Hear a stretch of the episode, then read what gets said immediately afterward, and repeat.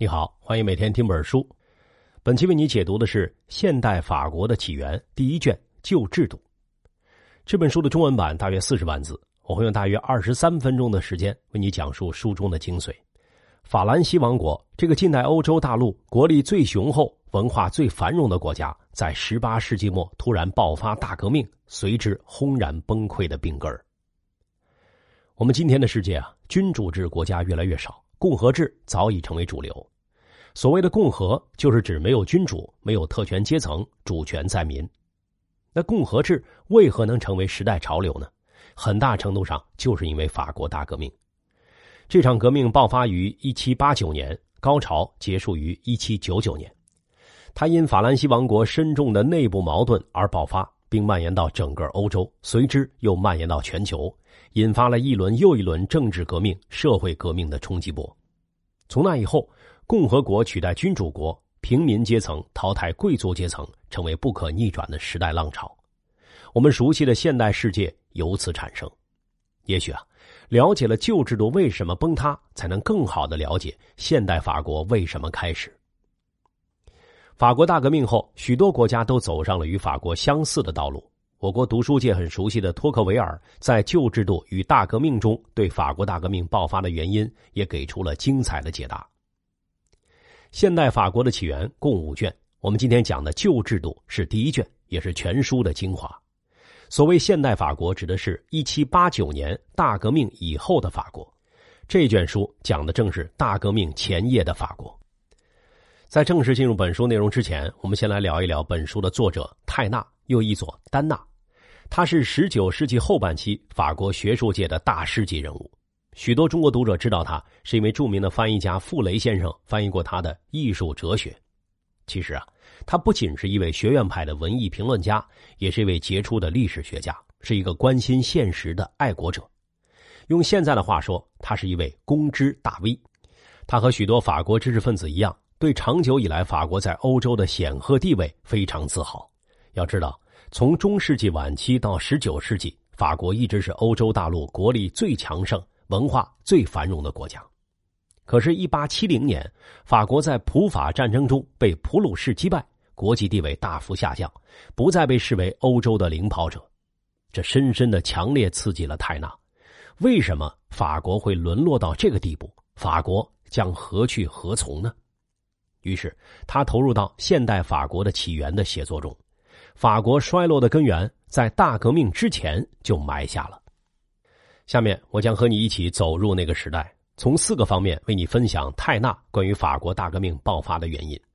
第一个方面是法国旧制度与时代脱节；第二个方面是过度的中央集权导致地方虚弱；第三个方面是沙龙生活使得精英阶层脱离现实；第四个方面是文人政治泛滥。使得激进主义盛行。好，我们就先来看一看第一个方面内容：法国旧制度与时代脱节的状况。所谓旧制度，就是指法兰西王国的封建体系，本来是一种源于中世纪的战时体制。这个体系包括三个固定的等级：由天主教教士组成的第一等级，由贵族组成的第二等级，他们是居于统治地位的特权阶级。农民和城市平民组成第三等级，处于被统治地位。特权阶级的最高代表是波旁王朝的历代国王。书中提到的比较多的就是最后的三代国王：雄才大略却透支了法国国力的路易十四，生活糜烂、性格矛盾的路易十五，还有为人软弱、最后被推上断头台的路易十六。法国旧制度到十八世纪时已经明显不合时宜，统治者却不能做相应的调整。致使它的存在越来越令人民难以忍受。那统治阶级的特权地位是从何而来的呢？作者考察中世纪历史发现，法国旧制度的本质是一种战时体制，是有一定历史合理性的。首先说教士，在罗马帝国崩溃之后，日耳曼蛮族肆虐、盗匪横行的岁月里，教士们开荒结社，为陷入苦难中的民众提供了避难所。当蛮族大开杀戒的时候，他们救下无数人命。他们在修道院中保留下文明的火种。由于他们的努力，使得欧洲文明没有陷入彻底的毁灭。也因为这些贡献，他们得到了人们的尊崇和信赖，拥有了越来越多的土地和特权，成为了封建主，成为了特权阶级。贵族的出现和战时体制也有很大的关系。在中世纪前期那个秩序崩溃的年代，许多人为保卫自己的家园而战斗。他们中那些最勇敢、最有威望的人涌现出来，成为最初的贵族。要打仗的时候，他们领头上阵；张三和李四扯皮，他们裁决曲直是非；修桥补路之类的事儿，也是他们承担大头。可想而知，他们在本乡本土建起了崇高的威望。所谓的封建依附关系，就是这样建立起来的。最后说国王，所谓的国王，其实最早就是贵族们的盟主。他因为勇猛或公正而得到其他贵族的追随，但他并没有说一不二的权利。后来，法兰西国王通过不断的联姻、兼并、继承，而使自己的领地越来越大。桀骜不驯的贵族一个一个被他降服，只属于国王的常备军队取代了贵族自行征召的封建军队，只属于国王的官僚机构发展起来。法兰西王国的国家机器日趋完善，凭借着这部强有力的国家机器，在十七、十八世纪，法兰西王国称雄于欧洲大陆，国王的威望也达到顶峰。然而，到了旧制度晚期，整个情况已经完全不同了，官僚机构越来越臃肿，行政腐败深入骨髓，而国王们对此束手无策。举个例子吧。法兰西王国的官僚机构在中央有财政总监，在每个财政区有督办，每个税区有助理督办，在下面还有各路管理员、征收员、监理员，他们处理一切事务，摊派税款、处理民房、规划道路、规范农事等等。用泰纳的话说，粗糙的、不受监控的、没有公开性的中央集权，在所有地方都安插了一批小独裁者。这么庞大的政府机构本身就需要人民的血汗钱来供养，更何况由于法国为了维护自己在欧陆的强权地位，长期与其他国家发生战争，税收越来越重，而官僚机构越是膨胀，徇私舞弊也就越是严重。国王们也意识到自己力不从心。据说路易十五曾预言道：“我死之后，洪水滔天。”但他毫无行动，得过且过。他的情妇蓬巴杜夫人说。一百万的账单，国王签字时想都不会想，要从他自己的小钱袋里掏出一百个子儿，他都觉得为难。路易十六想进行一些改革，然而徒劳无功，最终只满足于自己过得尽可能省心一点。然而，国王对阔绰生活和奢华排场的需求却永无止境。根据档案记载，一七五一年，国王一人的耗费就高达六千八百万，接近公共收入的四分之一。钱花到哪里去了呢？他要按照他的身份来花钱，营建行宫、举办狩猎、接待客人。按照贵族社会的逻辑，国王要用巨额赏赐对亲信和近臣表达恩宠和信任，只有一掷千金才配得上他的身份。于是，国王为讨他欢心的贵族准备了大批的闲差，比如三十七个大督军。七个小督军，六十六个副督军，四百零七个特别督军，十三个王室总管，十二个国王副官。这些职务都是摆设，却享有极其丰厚的收入。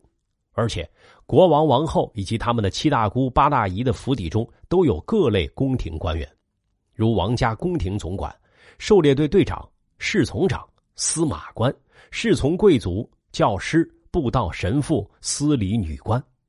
带薪和享有补贴的官职数以百计，这些职务大多也并无实际职权，仅仅是个点缀。就这样，国库变成了谁都想来吃一口的唐僧肉。特权阶层挥霍无度，人民的生活状况自然不用多说。一个年薪六千的廷臣，其收入相当于六个村庄的军役税。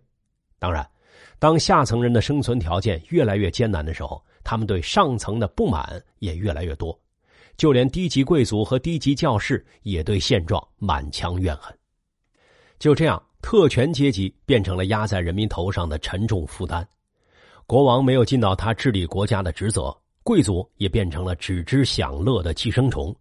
这套特权制度越来越丧失它存在的合理性。这是我们要说的法国大革命爆发的第一个原因。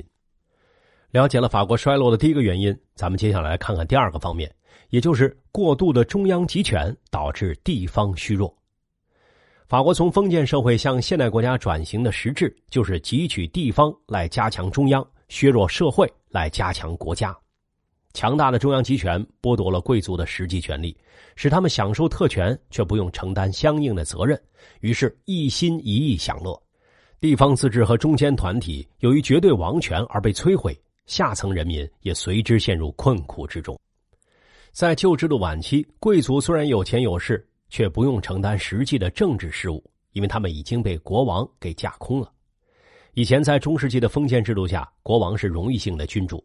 而贵族领地其实就是一个独立的小王国，但随着中央集权的高度发展，法国国王掌握了越来越大的权力，国王派出的官吏接管了地方上的事务，贵族们渐渐的只剩下一个空头名号。不过，法国国王不像秦皇汉武，不想也没有能力对这些贵族斩尽杀绝，而是采用了怀柔策略。贵族们凭借自己的特殊身份，享有了许多豁免权，可以变着法子避税偷税。据说。某一年，亲王们所需缴纳的某项税款是两百四十万，可实际上呢，他们只交了十八点八万，国王或官员也没有因此找他们的麻烦。可想而知，沉重的负担当然都转嫁在了人民肩上。巴黎越来越繁荣，而外省越来越贫穷，这些寄生虫在地方上待不下去，于是纷纷前往巴黎，前往宫廷，希望得到国王的垂青和赏赐。教会团体也是如此。在中世纪，天主教会有很强的自治能力。然而，到了法国大革命前夕，教会各种职位的任免权也完全被国王控制了，成了国王对宠臣发放的赏赐。如果你是某个大贵族的小儿子，不能继承爵位，却很得国王欢心，那么你很有可能得到某个修道院院长之类的职位。这可是领着高薪却不用干活的肥缺啊！那么谁干活呢？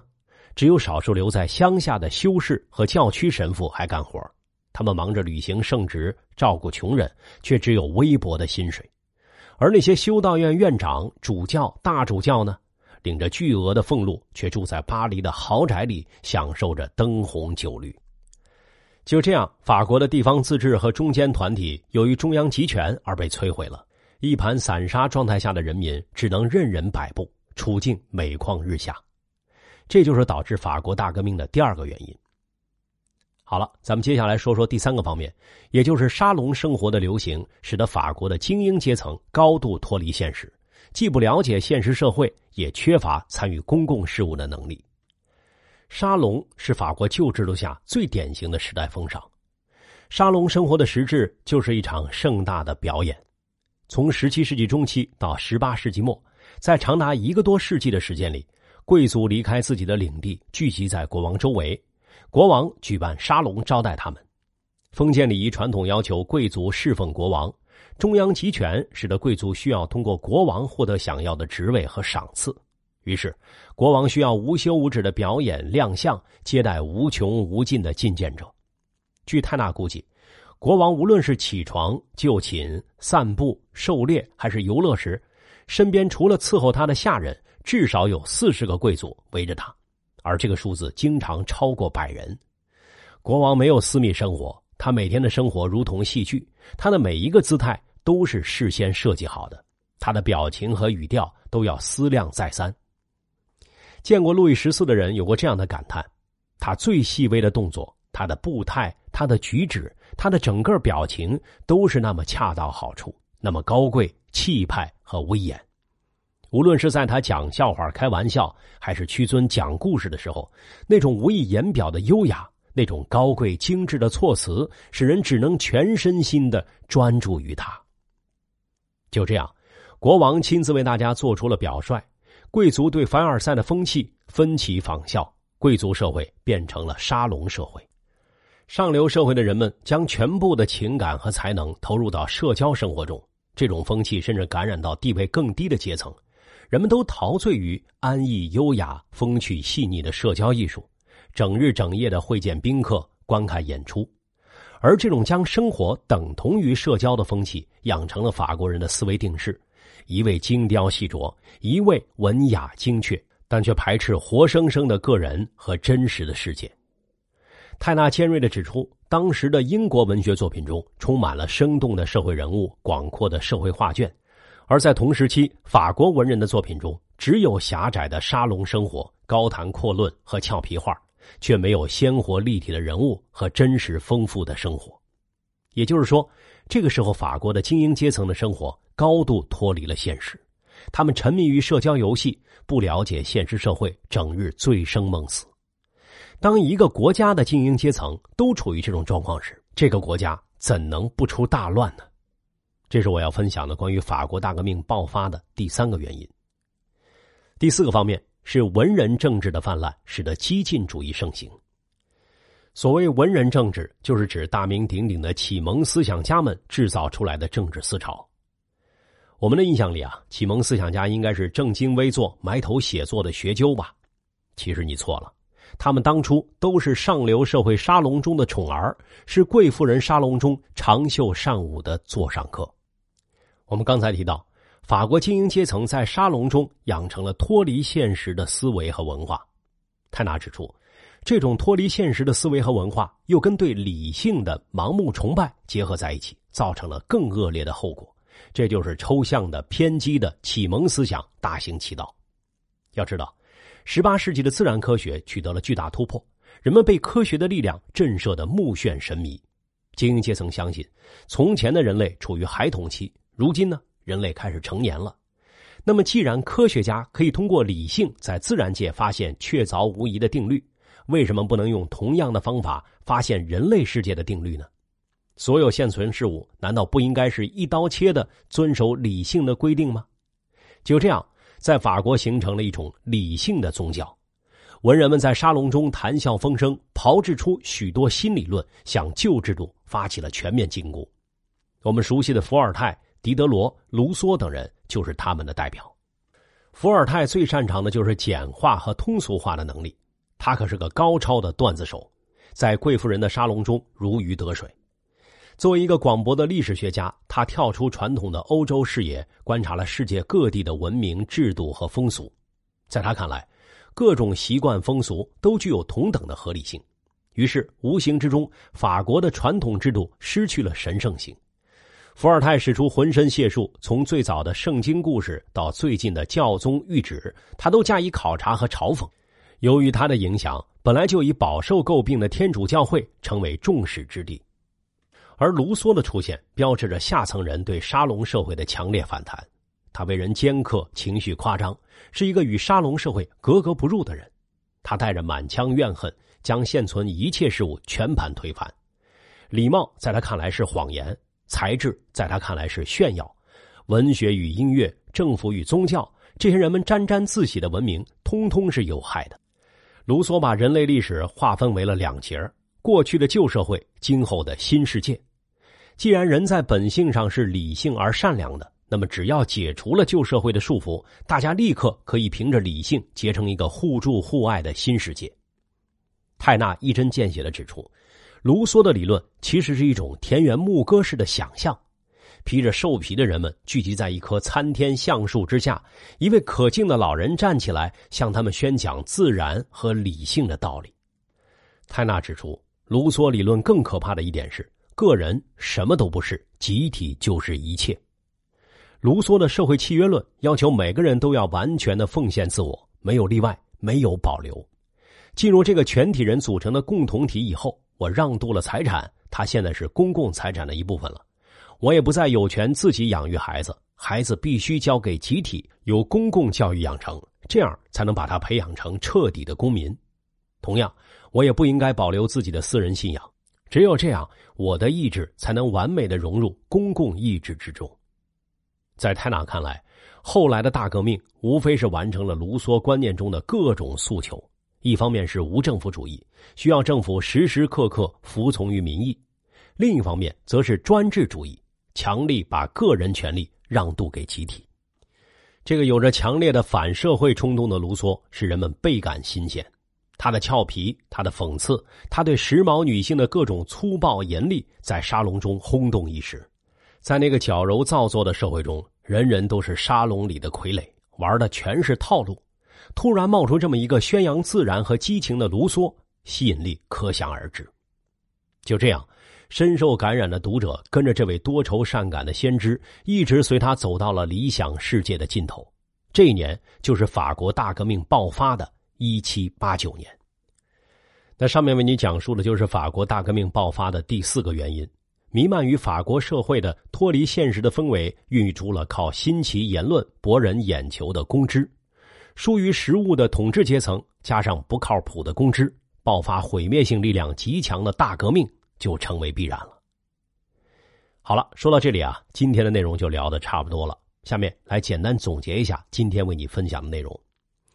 泰纳关于法国旧制度下何以爆发大革命的诊断，概括起来有这样几条：首先是政治体制的病入膏肓。